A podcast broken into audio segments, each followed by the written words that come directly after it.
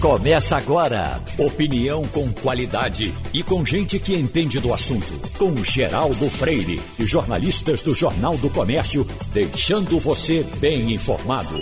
Passando a limpo. Eita, hoje é dia de São João. Tivemos uma véspera de São João passando da quarta para quinta. Diferente, eu não ouvi um pipoco de foguetão aí em nenhum, em nenhum canto uh, fumacinha de fogueira, tentei até circular um pouco mais antes de chegar aqui também estava chovendo, mas não teve fogueira. Aliás, fogueira pelo centro é muito difícil, a fogueira é muito mais coisa dos, dos subúrbios. Por exemplo, Campina do Barreto é uma loucura. Santa Mara, aqui perto do cemitério, eles fazem muita fumaça. Mas você não tem isso na encruzilhada, você não tem. Boa viagem para Luiz Pinheiro não você não vê. Agora ontem, Geraldo, por volta das 11 horas da noite, um tava, tava aquela, aquela bruma, uhum. que é típica de dias é, em que se acende muita fogueira. Então, eu que sou asmática, percebo logo, né? Fechei a casa e tive que. Eu não, não gosto de dormir de ar-condicionado, que me faz mal. Mas eu tive que dormir. Barulho de foguetão você. Ouvi poucos, ouviu? mas ouvi muito poucos. Agora, eu percebi no final da noite aquela, aquele acúmulo de fumaça que é típico, até porque o dia estava meio chuvoso, né? Então fica o abafado e um, um, pouco de fumaça. Eu percebi, mas eu também sou uma pessoa mais sensível que a média a uhum. qualquer coisa. Engraçado, você está falando aqui, eu tá vendo a cara de André ali do outro lado, olhando pra gente? Tô, tô vendo. Está na rua. O André como é um, um, uma noite de São João na Rússia, André?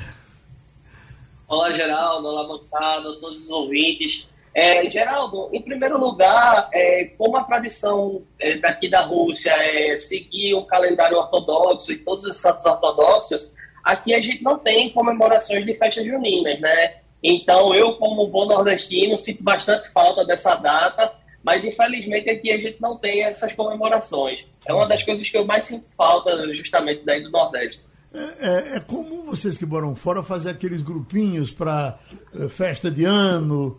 Uh, por exemplo, o, o uh, Paulo Neto tem um grupo, e é um grupo até grande que ele consegue fazer. Você consegue fazer esses grupinhos também? É, Geraldo, sim, a gente consegue reunir alguns brasileiros em alguns momentos. Mas como agora, nesse momento, a gente está enfrentando a questão de, de que muitos agora foram de férias, alguns é, não estão na cidade, então a gente não conseguiu se reunir nesse momento. Uhum. E frio? Parou aquele frio que você estava chiando tanto com ele? Geraldo, é, agora a gente está enfrentando um calor absurdo. Hoje, na minha cidade, por exemplo, está fazendo 35 graus. E a gente não consegue estar tá sem pelo menos um ventilador por perto ou está sempre se refrescando e até a própria prefeitura da, das cidades também emitiram alertas né, para evitar é, estar na rua é, em determinados horários justamente pelo, pelo, justamente pelo agravamento do calor, né? Uhum. Para evitar que as pessoas venham passar mal, essas coisas. André, e essa manchete que é de hoje aqui?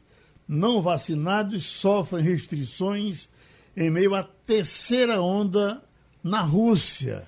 O que está havendo de retrocesso aí com relação à Covid-19? Então, Geraldo, é, em relação à, terceira onda da Covid-19, a gente vem é, observando um aumento é, uma, até considerável no número de casos. É, o número de casos, é, em comparação a maio, abril, duplicou o registro diário do número de casos. Antigamente estavam, estavam registrando cerca de 8.500, agora estamos registrando 17 mil por dia. Na data de hoje já se registraram 20 mil casos. Então, é justamente justa, pelo começo das férias. Uhum. As férias de verão, em que todas as pessoas vão é, para as casas dos seus parentes nos interiores e principalmente se concentram aqui na região do sul da Rússia, que é onde fica o, o Mar Negro, né? as cidades de Sochi, Anapa, que concentram uma quantidade muito grande de turistas e essas pessoas estão contribuindo para a terceira onda. Em relação às restrições, o governo de, de, da cidade de Moscou e, do, e dos demais entes federativos aqui da Rússia, que estão seguindo também essa recomendação, só estão permitindo pessoas que tomaram a vacina irem ao trabalho e é, frequentarem locais públicos. Aqueles que não tomaram a vacina é, não estão sendo obrigados, no entanto, por força dessa lei, é, elas são proibidas de frequentar esses lugares públicos por razão de profilaxia. Eu entendi que vocês estavam numa situação do quase normal, não é assim? Sim, até o mês de maio, final do mês de maio, a gente vinha enfrentando um estado de normalidade, no entanto, a baixa adesão à imunização e o começo dos, dos grandes movimentos nesse período, justamente para as férias, é, contribuiu para o agravamento da situação. Agora veja, você, eu, eu, sempre digo, olha, André, vai ser uma, uma conversinha comigo logo na cabeça do programa e tal, os outros não, não têm o que perguntar, mas eles ficam olhando para você com essa cara de primeiro-ministro. Wagner está querendo lhe perguntar, quer ver? Oi, Wagner. Tá bom. Vem, Wagner. Eu quero, na verdade, é, fazer uma, uma, ressalva aqui. Que, você Olha que, deveria... que som ruim da bexiga, o outro rapaz na Rússia dando um show. Não é, rapaz. Tá vendo? E eu chegando aí. Ô, Chaveirinho, vamos resolver esse negócio aí. Mas eu queria dizer a você que você deveria ter anunciado André com pagode russo. Você devia ter tocado primeiro pagode russo, de Gonzaga, e chamado André. Porque você está reclamando aí que não tem São João na Rússia, mas Gonzaga já cantava uma festa em Moscou, né? É, exato. Mas aquilo, aquilo faz sentido? Foi, eh, tem, você já disse que não tem nem cheiro de São João por aí, não é, André? É, assim, algumas coisas fazem sentido dessa letra e algumas outras nem tanto, né? Mas é, faz, é legal porque cria essa conexão, né? Então cria-se a, no imaginário das pessoas a conexão e a, a fantasia de que existia uma festa aqui e que realmente faz falta, né? Uhum.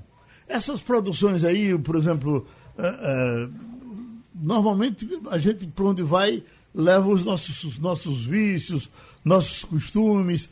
Por exemplo, você, de alguma forma, se encontrar um espiguinha de milho hoje, come ou, ou, ou, ou dá um chute nela? Com certeza.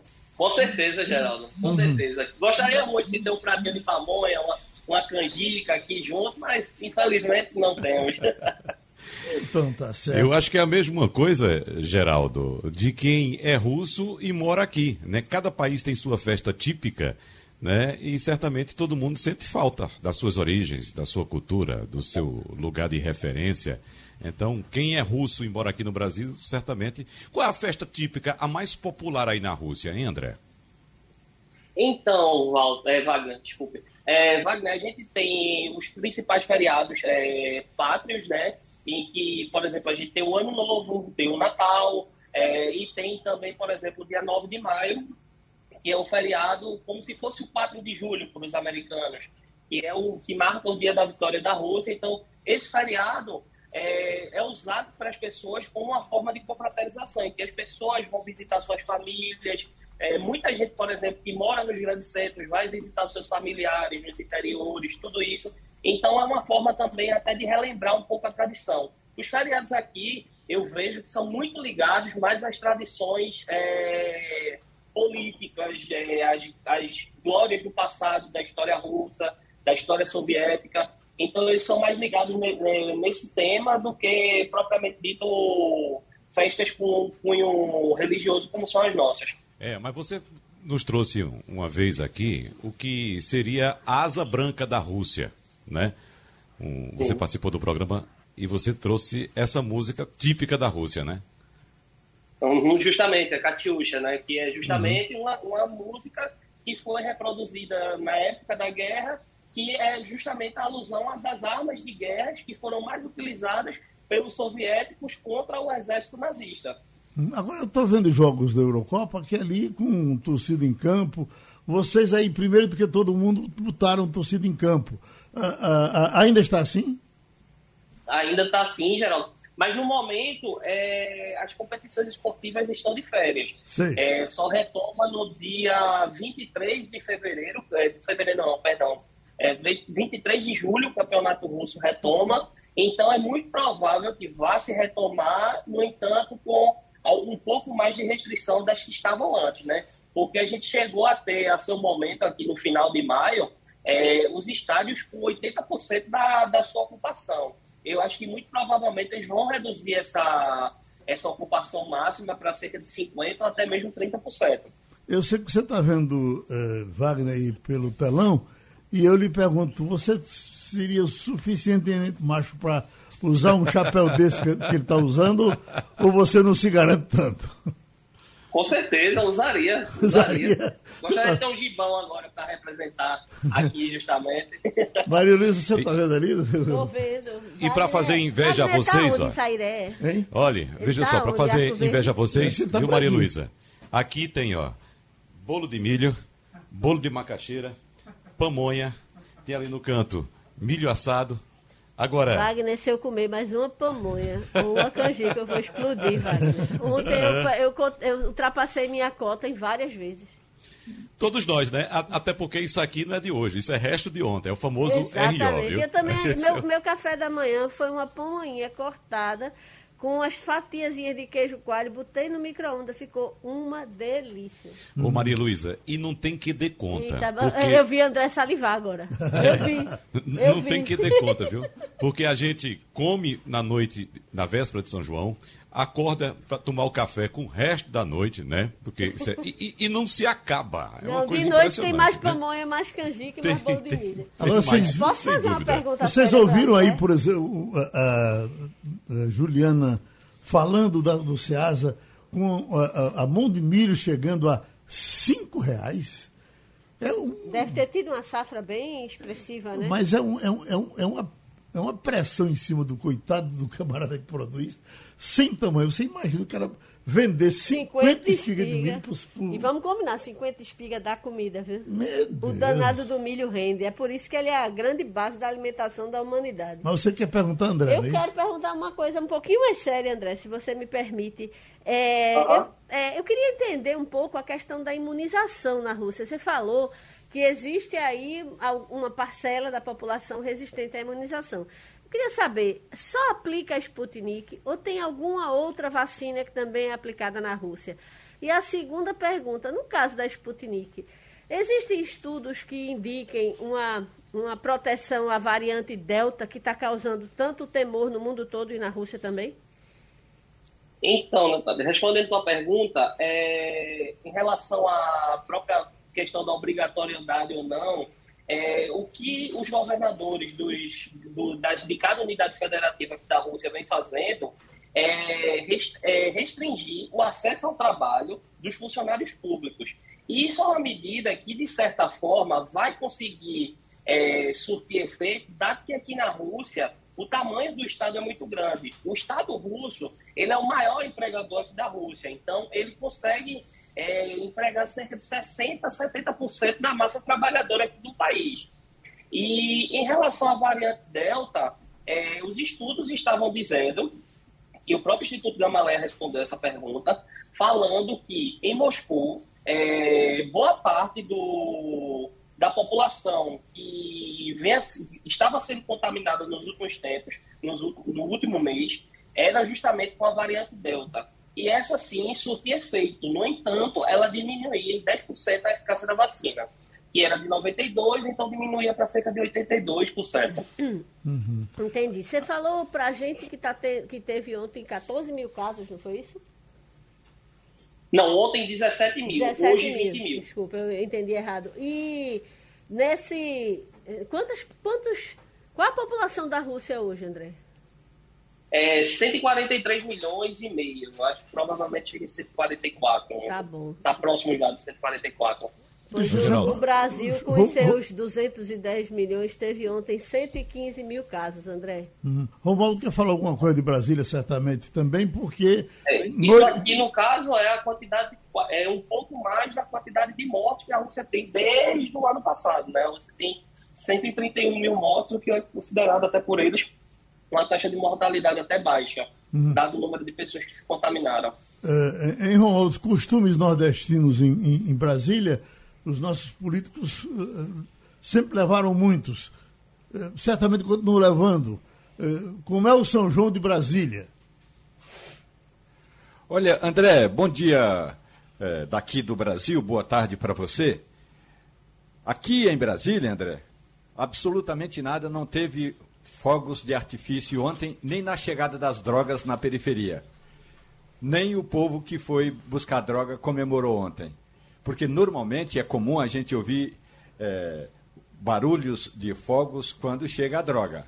Aliás, está uma situação tão complicada por aqui, porque é, o governo do Distrito Federal sabiamente proibiu as fogueiras. O que significa, na prática, que não teve fogueira nenhuma por aqui, não teve festa. Vamos esperar passar essa pandemia. Essa é uma determinação do Estado. Agora, ontem é, eu tive contato com o, o, o chefe de gabinete da Embaixada Rússia aqui em Brasília, e ele me disse, André, que a Sputnik V vai fazer uma. Ou, ou, seja, vai enviar uma leva de vacinas para a América Latina, principalmente México, Venezuela e Argentina, e vai reservar também uma boa quantidade de vacinas para o Brasil. E aí eu perguntei para ele se fazendo essa remessa eh, de grandes quantidades de vacinas para a América Latina, se não vai faltar vacina para a Rússia. A pergunta é: ao contrário do Brasil, o povo da Rússia está realmente se vacinando, André? É, Romualdo, é, só um adendo ao que você estava falando agora. Eu estava lendo até uma matéria de, de outro meio de comunicação, é, justamente no dia de hoje, falando sobre a situação da Argentina, né? é, que o governo vem cobrando é, de maneira até mais é, drástica ao, às autoridades russas, justamente por falta da segunda vacina na Argentina, né? E os prazos já estão se esgotando e eles necessitam entregar essas vacinas, que são cerca de 6 ou 7 milhões de vacinas, que estão fazendo falta nesse momento para continuar a, a campanha de imunização lá na Argentina. É, em relação a a quantidade de vacinas, sim, é suficiente aqui para um país, mas sim a adesão vem sendo bastante baixa. Começou bastante satisfatório, no entanto, de fevereiro até março, até maio, perdão, é, o número de adesão diminuiu bastante. Eu tive dados aqui da minha cidade, por exemplo, da policlínica aqui perto que eu tenho, que eu conheço, é que, por exemplo, a cada dia se imunizavam cerca de 80 pessoas logo no começo da vacinação.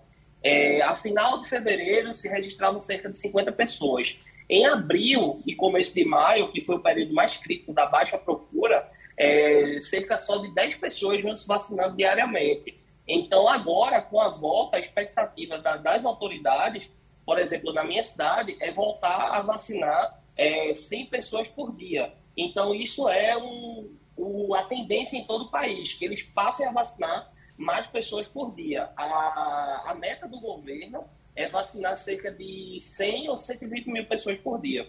E o atendimento médico, André? Aqui nós temos problemas, às vezes, de, de uh, gente até da área médica.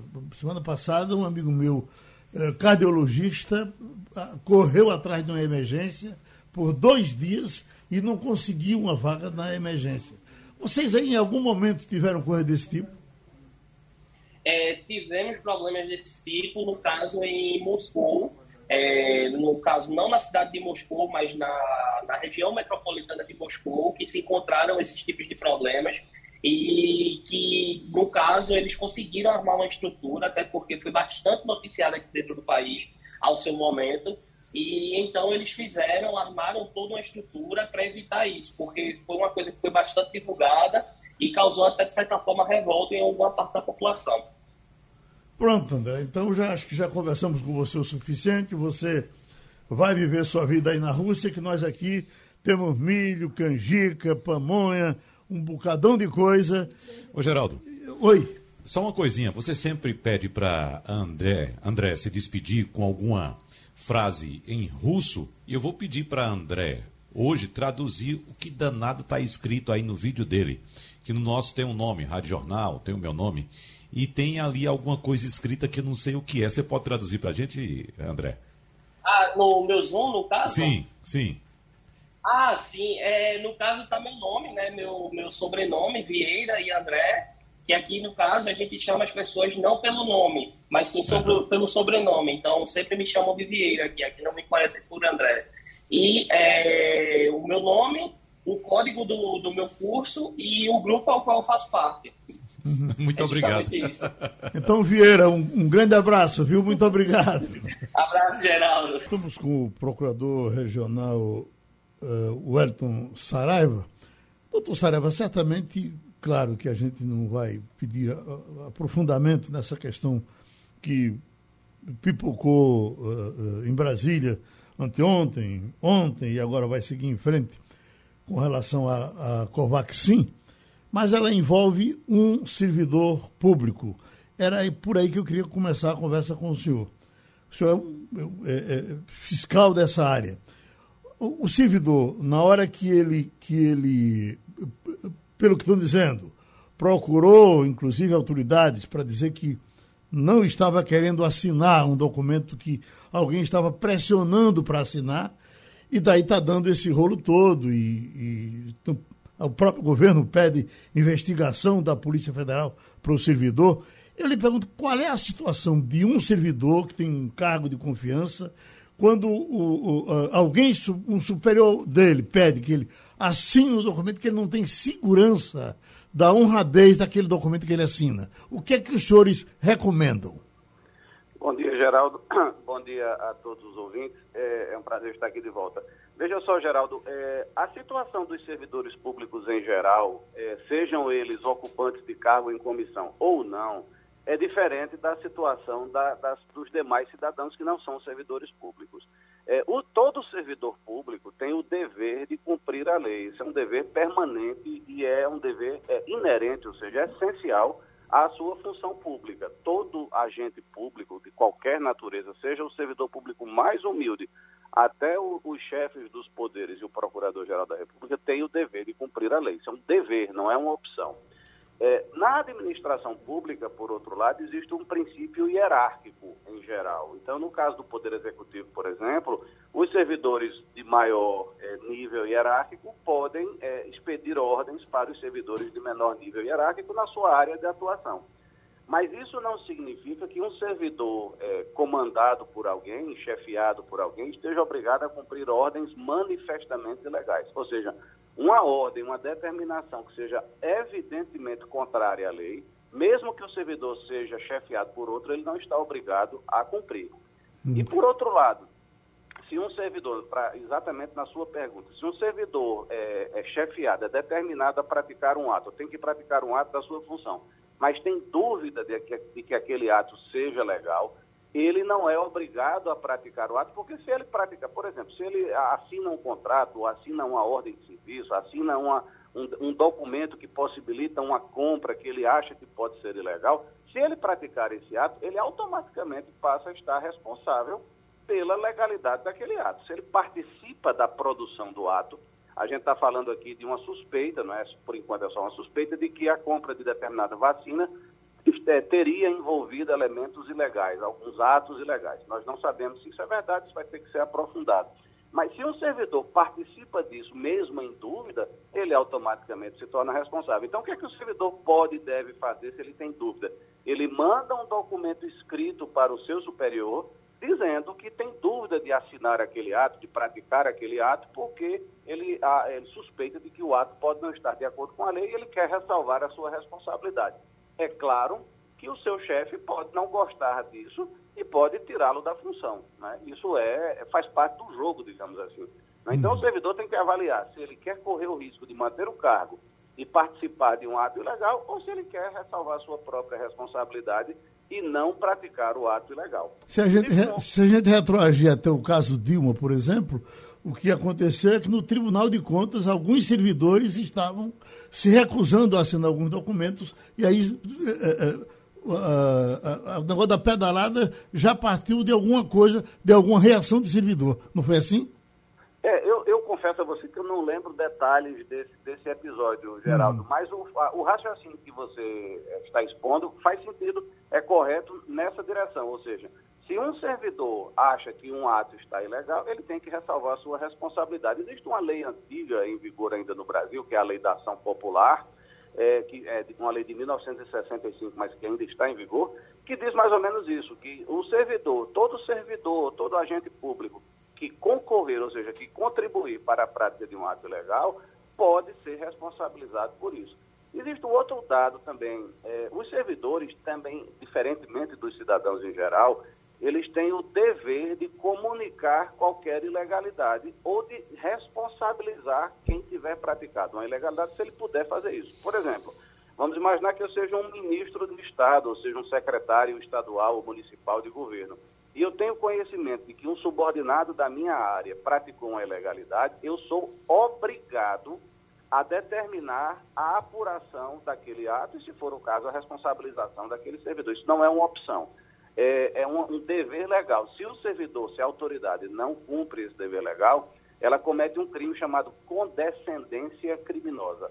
A condescendência criminosa, que está no artigo 320 do Código Penal, é, se caracteriza exatamente quando um funcionário deixa, é, por indulgência, ou seja, por leniência, por, como se diz vulgarmente, por corpo mole, de responsabilizar um subordinado que cometeu um ato ilegal no, no exercício do cargo. Ou se a autoridade toma conhecimento da legalidade, mas não tem competência para responsabilizar o servidor, ela tem que comunicar isso à autoridade competente. Se não comunicar, também comete esse crime de condescendência criminosa. Deixa eu chamar o Romualdo de Souza, que está na beira da fogueira, então. Romualdo? Procurador, muito bom dia para o senhor. Bom pois dia, foi com base na, nessa citação que o senhor apresenta agora, a condescendência criminosa, que o chefe da Secretaria-Geral da Presidência da República, o ministro Onyx Lorenzoni, disse que vai investigar o servidor público que teria contado ou mandado contar ao presidente da República. O servidor público é Luiz Ricardo Miranda. E ele mandou contar ao presidente Jair Bolsonaro, por meio do irmão dele, o deputado Luiz Miranda, que estaria, ele e o Luiz Ricardo, sofrendo pressão no Ministério da Saúde para assinar a papelada da compra da vacina. Portanto, a, a, a, o Palácio do Planalto evocou essa condescendência criminosa. Agora, há quem diga, procurador, que o ministro Onix Lorenzoni, que ao contrário do que diz muita gente, ontem ele não deu entrevista, ele fez um pronunciamento, e a diferença é que numa entrevista alguém faz um, um, uma declaração e abre o microfone para os jornalistas. Ontem não teve microfone para jornalista. Nem no grito ele respondeu. Pois bem, nessa declaração do ministro Onix Lorenzoni, ele meio que fez uma ameaça ao servidor público que tinha denunciado essa pressão. Pois é, Romualdo. É, essa, essa, essa atitude do ministro, eu não, eu não conheço dados profundos desse episódio, porque eu não tenho não sou encarregado de investigá-lo, eu li alguma coisa pela imprensa, então eu não conheço a fundo se houve, de fato, alguma irregularidade na compra dessa vacina. Agora, o que eu vi ontem, eu vi trechos da, do pronunciamento, você disse bem, não foi uma entrevista, foi um pronunciamento unilateral do ministro Onyx Lorenzoni. É, isso me pareceu, de um ponto de vista jurídico, é profundamente equivocado. O que o Poder Executivo deveria fazer nesse episódio é o oposto do que fez o que a gente percebe da, do pronunciamento do ministro ontem é, é, uma espécie de ofensiva da chefia do Poder Executivo Federal contra o servidor que comunicou um fato possivelmente ilegal. Volto a dizer, isso é o oposto do que a lei determina. Existem várias normas no direito brasileiro que protegem o servidor ou qualquer cidadão que leve ao conhecimento da autoridade um ato que seja possivelmente ilegal. Veja bem, eu não estou dizendo que esse servidor do Ministério da Saúde está dizendo a verdade, que ele de fato relatou uma ilegalidade. Eu não sei se o irmão dele, o deputado federal, comunicou algo ao presidente da República, nada disso eu sei. O que eu sei é o seguinte: se pela lei brasileira, se um servidor público ou um cidadão qualquer se dirige a uma autoridade e diz, olha, é, eu, tô, eu tenho conhecimento de uma pressão ilegal para comprar um produto, ou tem alguma coisa ilegal acontecendo na compra de um produto. O que a autoridade responsável tem que fazer não é perseguir essa pessoa que fez a comunicação, é o contrário. Nós temos uma lei, uma lei relativamente recente, a Lei 13.608 de 2018, que é a lei que procura estimular e proteger a, a, o fornecimento de informações aos órgãos públicos para a descoberta de dados ilegais. Essa lei re, resultou de uma pressão da OCDE, a Organização para a Cooperação e Desenvolvimento Econômico, que tem sede em Paris, é, e na qual o Brasil quer ingressar nesses, nesses, últimos anos. Eu acho que vai ter dificuldade por outras razões, mas isso é outra história. É, a, essa lei procura proteger a figura do informante. É, que é conhecido em inglês como whistleblower, ou seja, o soprador de apito. É a pessoa que dá uma informação sobre uma possível ilegalidade a um órgão público. E essa lei diz que o informante deve ser protegido pelo órgão público. Então, qual seria, na minha visão jurídica, não estou, não, não me interessam os aspectos políticos dessa história, mas de, um, de uma análise estritamente jurídica, o que é que o governo deveria ter feito? Instaurar uma investigação, não para perseguir o servidor, mas sim para apurar se o que o servidor disse é verdade. Então vamos ver se essa notícia de uma possível ilegalidade na compra da vacina é correta. E aí ele pode determinar a instauração de um processo administrativo é, interno e também um inquérito policial, se houver indício de crime, ou uma investigação do Ministério Público Federal para verificar se aquela notícia é verdadeira. Ao final da investigação, se o, a investigação verificar que o servidor mentiu, aí sim o servidor poderá ser responsabilizado. Então, o foco inicial não deve ser o, a pessoa do servidor que trouxe a informação, porque isso parte da premissa de que o servidor está mentindo, ou seja, afasta-se desde já a notícia de que o servidor, a, a, a, possibilidade de o servidor estar dizendo algo verdadeiro sobre uma ilegalidade e vamos agora perseguir o servidor. Isso está completamente equivocado. Maria Luísa? Doutor Wellington, é, bom dia. É, no começo da sua, da sua exposição, o senhor explicou que muitas vezes o servidor se vê meio que entre a cruz e a espada, porque é, ele pode, por um lado, deixar é, é comunicar a ocorrência de um ato ilícito, mas por outro também ele pode receber algum tipo de sanção da chefia imediata, ele pode receber algum tipo de perseguição e ele fica nessa é, é, é, nessa sinuca, né, bem complicada. Eu queria perguntar ao senhor o que aconteceu nesse episódio em que o servidor alega que foi relatar diretamente para o mandatário é, maior da nação que estaria acontecendo alguma coisa irregular na compra de vacina.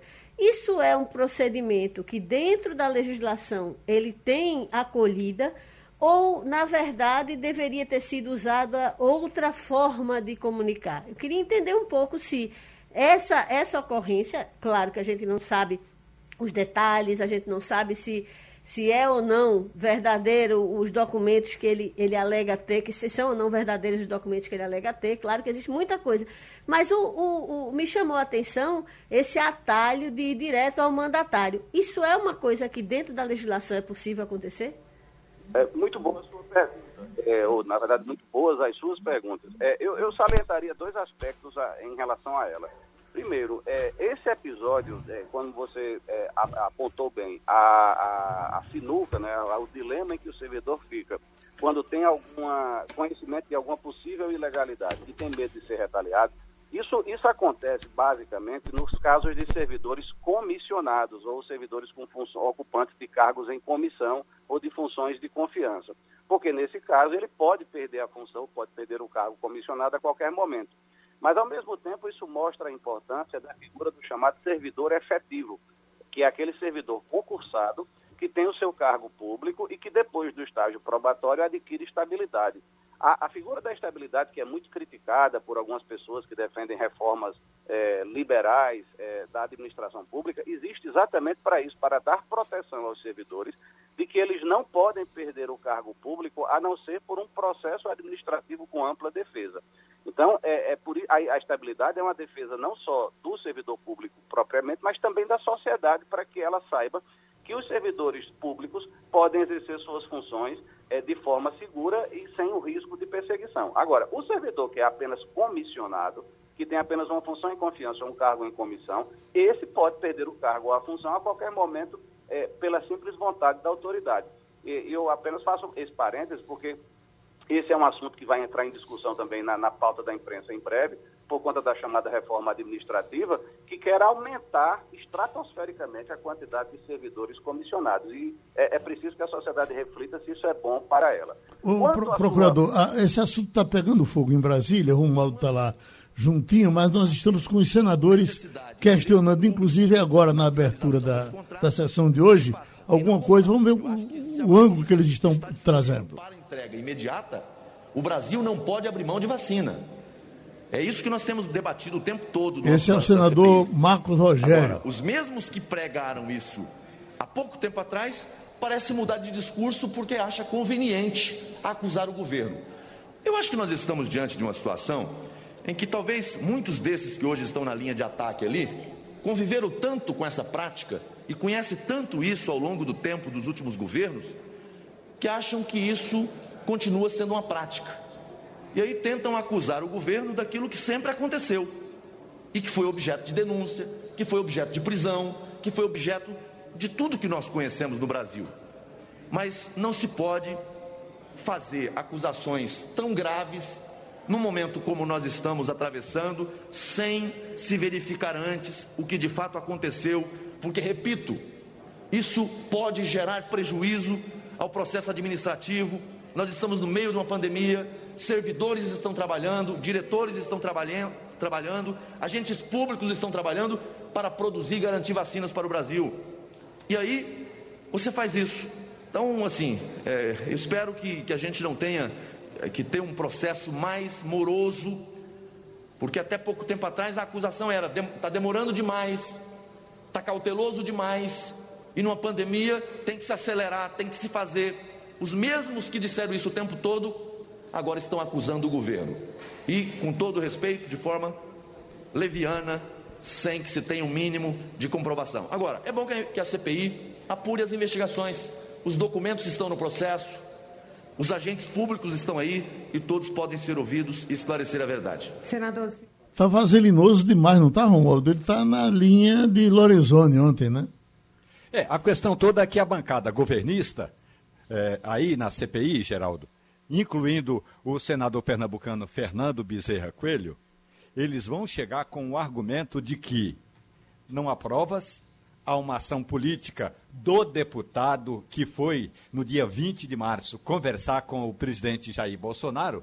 E quando eu falo do deputado, é importante dizer, eu estou me referindo ao deputado Luiz Miranda, do DEM do Distrito Federal, e estão dizendo, agora foi o que disse, eh, e agora o, o, o, o senador Jorginho Melo está dizendo o seguinte: quando o governo atrasa a compra da vacina, a CPI arrocha o governo. Quando o governo antecipa a compra da vacina, a CPI arrocha o governo. Então a CPI tem que se definir, foi o que disse o senador Jorginho Melo. Uh, Wagner? Ô, Geraldo, eu queria saber do doutor Wellington Sairaiva o papel ou as implicações jurídicas que pode sofrer um ator importantíssimo nessa, nessa conversa. Na verdade, o mais importante, porque o servidor concursado do Ministério da Saúde, Luiz Ricardo Miranda, ele ocupa uma, uma função na área de importação do Ministério da Saúde. Ele chegou a ser afastado dessa função pelo ministro da Saúde, Eduardo Pazuello, então ministro. Ele procurou o irmão dele, Luiz Miranda, que é deputado federal, para relatar o que estava acontecendo. O deputado Luiz Miranda procurou o ministro e, procur, e conseguiu reverter essa situação do, do afastamento do servidor Luiz Ricardo Miranda. Luiz Ricardo Miranda já prestou um depoimento ao Ministério Público Federal, ou seja, ele pelo menos se afasta aí do crime de prevaricação que ele comunicou ao Ministério Público Federal, além de ter comunicado a outras autoridades da República. Inclusive, segundo o próprio servidor Luiz Ricardo Miranda, ele mesmo teve um encontro com o presidente da República, Jair Messias Bolsonaro, no dia 20 de março e relatou o que estava ocorrendo. Só para refrescar um pouco a memória do nosso ouvinte, Luiz Ricardo Miranda acusa que sofreu pressões do Ministério da Saúde para fazer uma compra de vacina superfaturada da Índia. O superfaturamento chega a incríveis mil por cento. Um mil por cento. O próprio laboratório que produz a Covaxin entregou essa vacina, ofereceu essa vacina a 1, 1 dólar e 34 centos. E o governo brasileiro resolveu comprar essa vacina através de um intermediário que também é cheio de irregularidades por 15 dólares. Veja só, saiu de 1,34 para 15 dólares.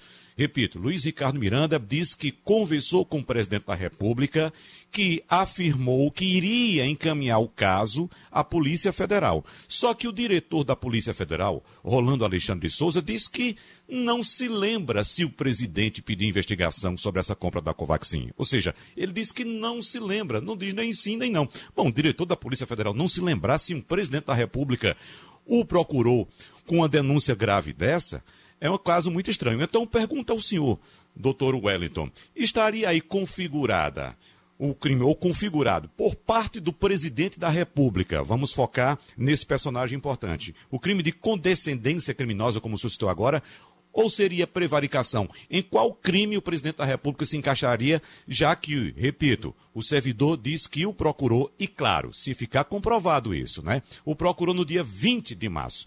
Certamente, na agenda do presidente da República, deve ter o registro desse encontro, procurador. É, a sua pergunta é muito pertinente também e está ligada à pergunta anterior que eu acabei não respondendo, que é sobre se o, se o deputado ou se o servidor poderia se dirigir diretamente ao presidente da República para comunicar essa possível legalidade na compra das vacinas. Qualquer, a Constituição da República estabelece como direito fundamental de todo cidadão o chamado direito de petição. É, o que, é que significa isso? Qualquer pessoa pode se dirigir a qualquer autoridade do Brasil para comunicar uma possível ilegalidade ou para pedir algo que seja do seu interesse, que não é o caso. Nós estamos falando da comunicação de uma possível ilegalidade. Então, se eu, por exemplo, aqui no Recife, vamos imaginar, eu sou um cidadão é, comum, sem ter nenhum cargo e tenho conhecimento de uma ilegalidade do Ministério da Saúde. Eu posso me dirigir diretamente ao presidente da República para comunicar isso? Posso. Se o presidente da República vai me atender ou não é outra história, mas eu posso mandar um e-mail para a presidência da República ou mandar um, uma mensagem pela rede social, seja lá como for, para comunicar essa ilegalidade. O que é que cabe à autoridade fazer? Se não for ela a, a competente para apurar aquilo, ela manda para o órgão competente. Então, a primeira pergunta é: o servidor poderia ter comunicado isso diretamente ao presidente? Poderia, sem nenhum problema. E aí era dever do presidente da República repassar essa, essa notícia de uma possível ilegalidade. Estamos sempre falando de uma possível ilegalidade, isso ainda vai ser apurado. A autoridade competente, que poderia ser o próprio Ministério da Saúde para apurar administrativamente, ou ao Ministério Público Federal ou à Polícia Federal para apurar criminalmente. Se o presidente da República, isso vale para qualquer autoridade, se uma autoridade qualquer do Poder Executivo recebeu essa notícia e não fez nada, não comunicou a ninguém, isso pode, em princípio, caracterizar o crime de condescendência criminosa. Porque, como eu disse no início, toda autoridade pública tem o dever de apurar uma ilegalidade da qual tenha conhecimento. Agora, isso, evidentemente, também vai depender de uma apuração, e eu acho, eu imagino, que a CPI vai se concentrar em procurar estabelecer se o presidente da República teve conhecimento disso e se ele fez o que lhe cabia fazer. Pronto, a gente abraça, agradece novamente ao doutor Herto Saraiva. Ainda é terreno das suposições, assim isso foi falado, mas esse vai ser o, também o grande assunto de hoje, que a CPI já já vai começar a trabalhar. É bom lembrar que esses, esses relatos a respeito da denúncia do servidor Luiz Miranda, a respeito da compra dessa vacina é, Covaxin, é, compra superfaturada e da pressão que ele vinha sofrendo, é bom lembrar que não é somente o depoimento dele, não, viu? Em 4 de fevereiro deste ano, veja só, 4 de fevereiro, a Embaixada do Brasil em Nova Delhi enviou um telegrama ao Ministério das Relações Exteriores, relatando que lá na Índia já se falava que a adesão ao programa de imunização poderia ser considerada limitada e que havia essa, essa compra já superfaturada. Então, há um documento da Embaixada do Brasil apontando essas irregularidades na compra da vacina Covaxin. Bom, enquanto isso, a, a, a CPI está se movimentando, chamando mais atenção do que seria normalmente no dia de hoje, não é isso, Romualdo? Geraldo, a expectativa é para os depoimentos de amanhã. Não é normal, nas sextas-feiras, a CPI fazer sessão de depoimentos. Em geral, tem convidados, e aí esses convidados é, falam sobre um tema, como, por exemplo, as duas últimas versões foram defensores e aqueles que são contrários ao medicamento eh, hidroxicloroquina, a cloroquina, o chamado tratamento precoce. Mas para esta sexta-feira, e é isso que a base aliada na CPI está reclamando, teremos então o depoimento do servidor público que fez a denúncia, Luiz Ricardo Miranda. Resta saber o seguinte: se o irmão dele, o deputado Luiz Miranda, vai estar em Brasília. Porque, na verdade, o Luiz Miranda, sem desmerecer a denúncia, é apenas para é, é, situar, Luiz Miranda, deputado federal do DEM do Distrito Federal, mora mesmo é em Hollywood, nos Estados Unidos. Agora que ele está mais aqui em Brasília por causa da pandemia. Ele foi eleito sem precisar fazer campanha aqui em Brasília. Portanto, Se os dois estiverem juntinhos amanhã, vai ser uma festa na CPI da pandemia nesta sexta-feira, dia de depoimentos, Geraldo. Então deixa eu pedir um comercial, que a gente volta certamente já com Portugal. Passando a limpo. Portugal. Bom, Antônio Martins, você está notando que hoje é um dia quente aqui no Brasil. É feriado no Nordeste, o resto do país está funcionando. Nós já falamos dessa confusão de Covaxin. Tem a, a, a, a demissão do ministro do Meio Ambiente, um ministro que era muito ligado ao governo. É, o, Brasil, o, o, o presidente perde agora certamente o seu braço ideológico é, mais puro sangue, que é o ministro Salles. E isso repercute aí em Portugal? Bom dia, Geraldo. Bom dia, ouvintes da Rádio Jornal. Repercute sim, viu? É, os jornais trouxeram, acompanharam a, ontem a, a, denúncia do, da Covaxin. É, hoje repercutiram a demissão do ministro é, Salles. E, obviamente, que ainda no, momento de, de, notícia, ainda não há grandes avaliações, mas com certeza está todo mundo olhando, principalmente para essa questão do Salles, porque há um, um interesse muito grande né, da Europa eh, em relação à questão da Amazônia no Brasil, a questão do meio ambiente.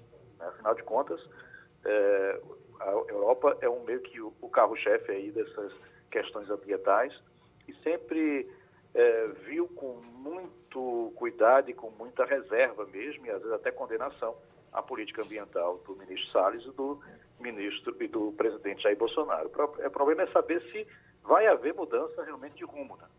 porque o, atual, o novo ministro é bastante ligado aos ruralistas também. Uhum. Maria Luísa? Antônio, eu estava vendo na sua lista aqui de temas é, é, importantes aí em Portugal, uma informação que é, é, me deixou curiosa sobre esse crescimento do número de brasileiros procurando cidadania. Mais de 20 mil brasileiros, é isso, durante a pandemia? Bom dia, Maria Luísa. Exatamente. Desde 2019, né, que houve um, um crescimento considerável. É, se a gente for fazer uma uma comparação com 2017, que é quando começa, de fato, a aumentar o número de cidadanias, porque até então vinha caindo um pouco uh, o número de pedidos, em 2017 começa a aumentar. 2020 chega a 100% em relação a 2017, ou seja, em dois anos dobrou, né? em três anos, na verdade, dobrou é, a quantidade. O que há de diferente nessa, nesse pedido de cidadania é que é um pedido de cidadania não necessariamente porque a pessoa tem, parente, tem pais e, e, e avós portugueses, mas são pessoas que já estão aqui há cinco anos regulares, né, estão com o título de residência, seja por estudo, seja por uh, trabalho, ou porque é agregado familiar, ou seja, está aqui junto a um português, ou de nascença, ou porque tem um passaporte, né, e a pessoa está aqui como agregado familiar deste português, desse cidadão português, depois de cinco anos essas pessoas podem pedir a naturalidade portuguesa. E é justamente o caso desses 20 mil. Né? Houve um crescimento muito grande.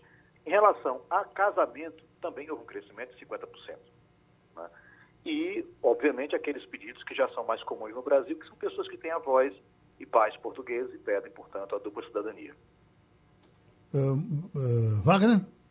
O Martins, o Conselho de Ministros de Portugal vai decidir hoje se o certificado digital Covid-19 vai permitir a portugueses circularem livremente pelo país e pela União Europeia.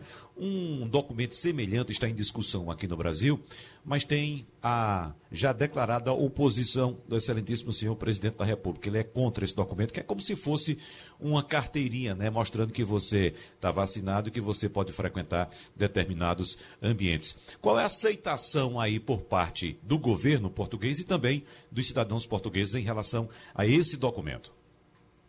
Ah, bem, bom dia, Wagner. A aceitação é a melhor possível, porque o que acontece agora, neste momento, em Portugal, é a proximidade com o verão. O verão é a alta estação do turismo. Portugal é um país que depende muito do turismo, um setor que sofreu muito e ainda sofre com as restrições uh, que foram colocadas e que foram postas em prática por conta da pandemia. Então, esse certificado é visto como uma, uma um, quase que um, um, uma salvação aí para esse setor que vem sofrendo há pelo menos dois anos. Né? É, o que, é, o que, é que tem de diferente em relação a essa decisão de hoje no Conselho de Ministros, né, que está sendo reunida, está reunida agora, nesse momento, aqui em Portugal? É que ele vai valer não apenas para a, a, a locomoção é, dentro entre países da Europa, né? Que a, a, ideia é uma ideia europeia. Esse certificado ele, ele é, é, em toda a União Europeia, deve entrar em vigor dia 1 de julho. Né? É, é, que ele também seja utilizado dentro de Portugal, inclusive para que as pessoas possam uh, frequentar festas, festivais, né? sem necessariamente serem testadas novamente, porque o que, que está sendo pensado agora é que em festivais, em, em, até em eventos esportivos também, as pessoas só poderiam entrar mediante a apresentação de um teste. Com esse certificado já não precisa mais disso. Isso também é muito importante para uma outra indústria aqui ligada ao turismo, obviamente, que é a indústria dos festivais, porque nessa época do ano tem festival de norte a sul em, em Portugal, festival de música. E é uma forma também de é, fazer com que as pessoas possam frequentar isso de uma forma mais rápida também, na hora da entrada, sem muita burocracia, apenas, apresenta, apenas apresentando o certificado, que vai estar com o QR Code, e aí, obviamente, que é muito mais fácil você controlar e permitir que esse evento ocorra com o mínimo de segurança possível. Né? Bom, Antônio Martins, vamos fechar a nossa conexão Portugal por hoje, é, rapidinho, para ter um tempinho ainda para Romualdo de Souza em Brasília, porque uh, uh, a discussão está esquentando agora com o senador Renan Calheiros. Um abraço, Martins. Romualdo, um Brasília. Abraço, Geraldo. Um abraço. É, rapidamente, para informar que o senador do PT de Pernambuco, Humberto Costa, acaba de apresentar um requerimento de convocação do ministro da Secretaria-Geral da Presidência da República, Onix Lorenzoni. O parlamentar de Pernambuco entende que Lorenzoni, ontem, mais do que dizer que estava estavam sendo tomadas medidas para apurar denúncias de superfaturamento na compra eh, da vacina eh, Covaxin, na verdade, o ministro ameaçou testemunha, coagiu testemunha, o que na prática também é um crime, e aí é importante trazer Onix Lorenzoni para o depoimento. E uma decisão que vai ser tomada agora pelo presidente da CPI é limitando a quantidade de pessoas dentro da sala da CPI. Por quê? Porque amanhã teremos dois importantes depoimentos nessa comissão do deputado federal Luiz Miranda, do DEM do Distrito Federal, e do irmão dele, que é servidor público concursado, Luiz Ricardo Miranda, os dois que, conforme Wagner Gomes destacou bem, foram ao Palácio da Alvorada, portanto, na casa de Jair Bolsonaro, no dia 20 de março, e entregaram uma denúncia dizendo que estava havendo pressão lá no Ministério da Saúde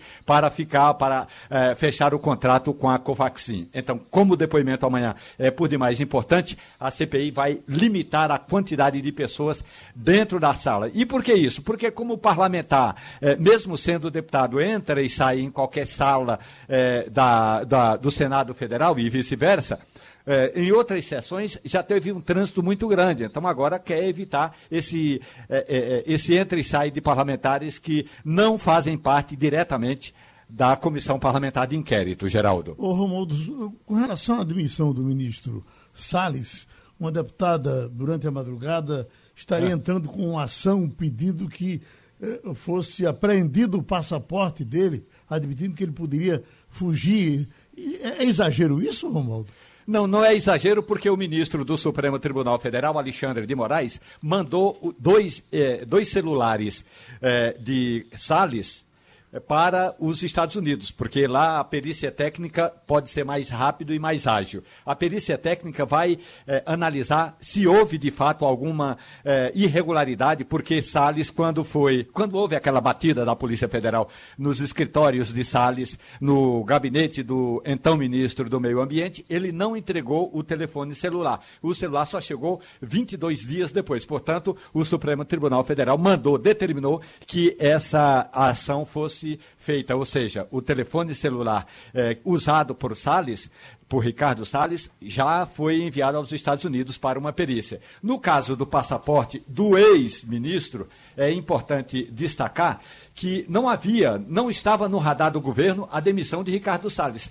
Tanto é que um dia antes da demissão dele, o presidente Jair Bolsonaro fez um pronunciamento no Palácio do Planalto, naquela quando estava lançando o Plano Safra, e aí elogiou Ricardo Salles e chegou a dizer que o ministro do Meio Ambiente era responsável por aquela parceria tão importante entre o agronegócio e o meio ambiente. E aí disse, apesar do outro poder, se referindo exatamente ao poder judiciário que investigava, que, que continua investigando Ricardo Salles. Portanto, não é exagero, não sei quem pediu, mas não é exagero pedir a apreensão do passaporte de Ricardo Salles. Maria Luísa?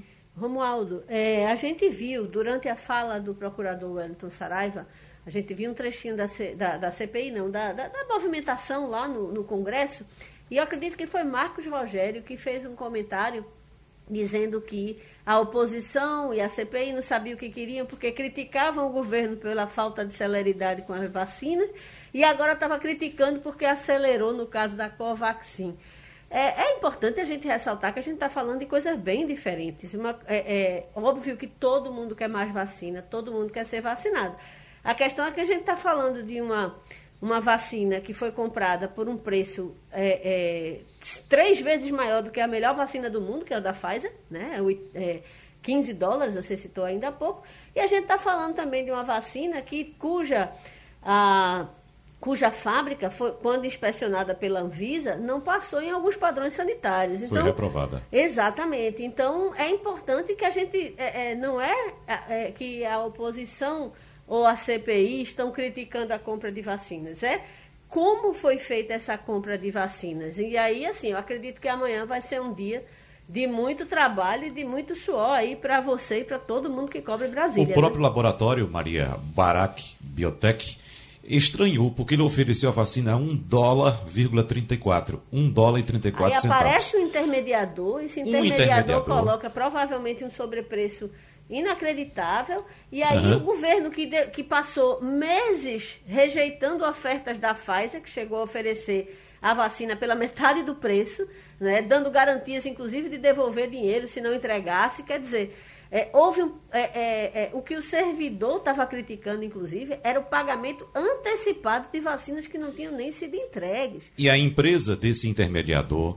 é cheia de irregularidades, já vendeu para o Ministério da Saúde e não entregou o que vendeu, ou seja, embolsou o dinheiro sem, sem entregar o produto, ou seja, não poderia contratar mais com o Ministério da Saúde. É a única vacina que o governo brasileiro elegeu um intermediador para fazer a compra e mais, essa é a única vacina que conta com autorização expressa e documentada e a participação, inclusive, do próprio presidente da República. Tem muita coisa para ser esclarecida aí. E terminou o Passando a Limpo. Você ouviu opinião com qualidade e com gente que entende do assunto. Passando a limpo.